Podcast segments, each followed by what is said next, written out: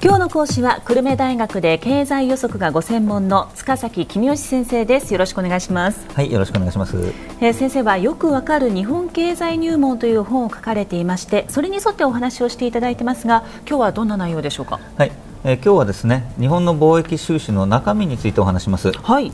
で貿易っていうのは国際分業ですよね、うん、ですから日本が得意とする工業製品なんかを輸出して日本で取れない原油などを輸入するというのが基本です。そうですね。あとは日本は賃金が高いので労働力をたくさん使うような製品はあ賃金の安い途上国から買ってくることになりますね、はい。同じ品目でも輸出と輸入が両方行われている場合もあるんですよ。はい、えー、例えば鉄鋼ですけれども、えー、日本製のものは価格は高いけれども品質がいいと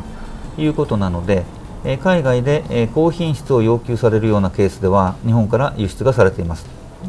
で一方で品質は高くなくてもいいから値段が安い方がいいっていうそういう用途の鉄もたくさんあって、ええ、でそういう場合は日本企業が途上国からあ安い鉄を輸入して使っているということになってます。これ具体的にはどんなものが輸出されたり輸入されたりしているんですか、はい品目別に見るとですね、ええ、まず食料品ですけれども輸出はほとんどなくて輸入が6兆円ぐらいあります。日本は農地が狭くて人件費も高いのでまあ、日本の農産品はあまり輸出されていないわけですね。えー、で TPP で日本の農業を輸出産業にするんだといったあ勇ましい声も聞かれますけども、はい、まあ、今の数字を見るとあんまり簡単な話じゃないんだろうなという気はしますね。でえー、原料品も輸出が少なくて輸入が多い品目ですね。はい。鉄鉱石などを大量に輸入しているほかあ、まあ、一時期レアアースなんていうのも話題になりましたけど輸入に頼ってますと。そうですね、しかしなんといっても圧倒的に輸入超過なのは鉱物性燃料です、ええ。まあ、原油、石炭、天然ガスですね。で石炭と天然ガスは輸入先がいろいろあるんですけれども原油は輸入先が中東地域に集中していてそれはちょっと気になるところですね、はい、でこの地域は国際政治の面であんまり安定していないということ。何らかの紛争が起きて輸入が困難になるといった可能性が、まあ、あまり小さくない可能性があるわけですね。えーでエネルギーの安定的な確保という面でも原油の輸入先を中東以外に広げることが望まれるわけですけれどもなかなか実際には難しいようですね。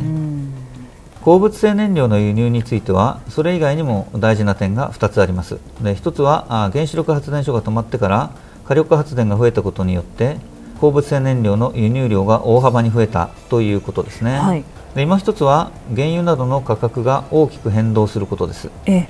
で原油には先物市場という市場があるので株式に投資するのと同じ感覚で原油に投資できちゃうんですね。でそこで、え世界中の投資マネーというか投機マネーというかですね、えー、そういうお金が原油を売り買いしているわけでで彼らの動きによって石油の値段が大きく上がったり下がったりしているということです。なるほど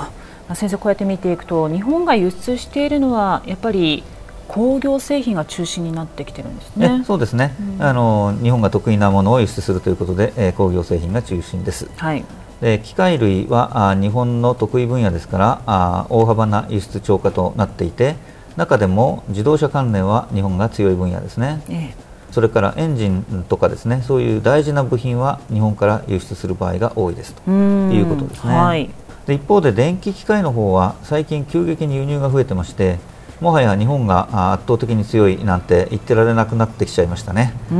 えー、最近の円安で日本企業の競争力が回復するといいんですけれども、えー、韓国や中国などのメーカーがだいぶ力をつけてきているので、まあ、あんまり簡単じゃないかもしれませんね。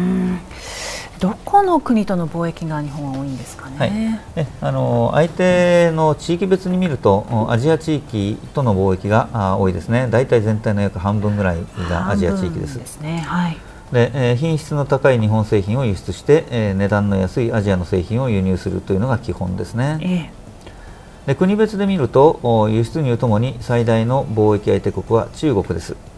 輸出入全体の2割強を占めてます。まあ、あのここで中国っていうのはあの香港との貿易も中国に含めてますけどね。えー、ね。でえー、中国との間の貿易収支は、まあ、大体ですけども均衡してます。中中国からの輸入が多いってことは私たちの日常生活で、えー、もうよく分かっておられると思いますけども。そ、ね。はい、まあ、それと同じぐらい輸出も多いってことですね。うん。この日本と中国なんですが外交の面ではいろいろと問題もあるようなんですけれども、ええ、まあ、でも貿易は活発ということなんですね。そうですね、ええあの中国が巨大なあ市場、マーケットとして、えー、重要な輸出先になっているということもありますけれども、えー、中国が洋服を作るときにはですねやっぱり優秀な日本製の設備機械を使いたいとあるいは中国が世界中にいろんな機械を輸出するときにも大事な部品は日本から輸入して使いたいということも結構あるんですよ。え中国以外のアジア諸国との間でも貿易は活発に行われていますと。日本の貿易全体の約半分がアジア向けで、えー、中国向けを引いた残りがまあ3割弱ですね、ええ、で貿易収支を見ますとおおむね日本の輸出が輸入より多くなっていますと、えー、まあ、日本の貿易収支が黒字だということですね。アジア地域では国際分業が大変盛んに行われていて日本企業の工場も数多く進出しています。でそうした工場の中には大事な部品を日本から輸入してでその他の部品をアジアの何カ国かから輸入してでそれを組み立てて欧米に輸出していると、まあ、そういうまあ、国際分業が幅広く行われているわけですね、はい、アメリカとの間で言えば日本が圧倒的に輸出超過です、うん、アメリカは製造業よりもサービス業が強い国ですから、まあ、多くの国に対して貿易収支が赤字になってますけれども、日本とアメリカの間では日本からの輸出が輸入の大体2倍ぐらいあるということですね、はい、日本は多くの国との間で貿易収支が黒字ですけれども一部の国との間では大幅な赤字となっています。でその代表が中東の産油国ですね、はい、で他にもオーストラリアからは大量の石炭や鉄鉱石を輸入しているのでオーストラリアとの間でも貿易収支は大幅な赤字になっていますえー、それでは先生今日のまとめをお願いします、はい。えー、日本の輸出品はほとんどが工業製品です。輸入も半分は工業製品ですが半分は原料や燃料や食料品です。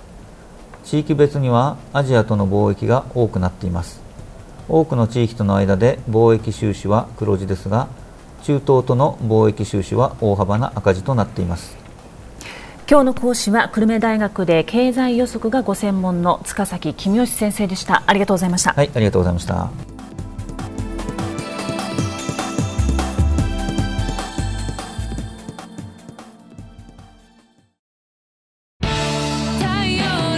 BBIQ は九州で生まれ九州の人たちに光を届けています。